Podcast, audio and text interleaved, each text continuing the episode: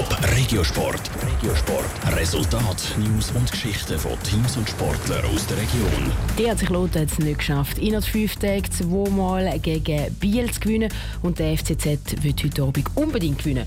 Und zwar im Cup-Viertelfinale gegen Thun. Am Schluss hat sich Swiss Arena 3 zu 2 zugunsten vom EHC Biel geheissen. Schon nach 10 Minuten war Kloten mit zwei Goal in Rückstand. Gewesen. In diesem Moment geht dem viel durch den Kopf, sagt der Klotenstürmer Matthias Bieber. Aber ein Ziel hat man immer vor Augen. Versuchen das nächste Goal zu schiessen. Ähm, es sind, sind immer so Kleinigkeiten, die sich addieren und der Gegner nicht aus. Und wir säckeln hinten rein. Und was einem durch den Kopf geht, ist der nächste Einsatz, äh, Einsatz für Einsatz und, und versuchen Druck aufzubauen.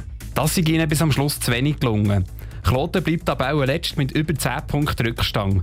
Besser gelaufen ist es in der Swiss League am HC Winterthur und am HC Thurgau.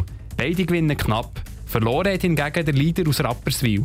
Sie verlieren im Topspiel der Runde knapp mit 4 zu 3 gegen Direktverfolger Langenthal. Zum Fußball. Der FCZ spielt am Abend im Cup Viertelfinal gegen FC Thun. Der Uri Forte, der Coach vom FCZ, erwartet einen richtigen Cup-Fight.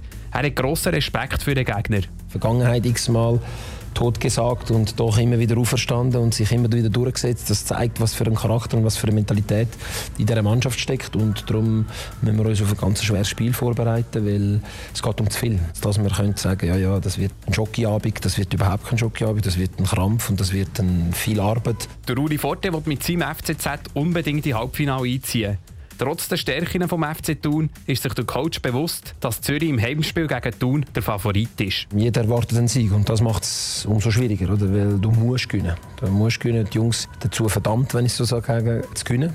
Aber das ist der Beruf des Fußball, der muss mit dem können auskommen und ich bin überzeugt, dass die Mannschaft auch dementsprechend die richtige Antwort wird geben. Er wird sein Team von Anfang an im Angriff sehen. Die Mannschaft soll schon vor der ersten Minute an das Zepter in die Hand nehmen und Thun unter Druck setzen.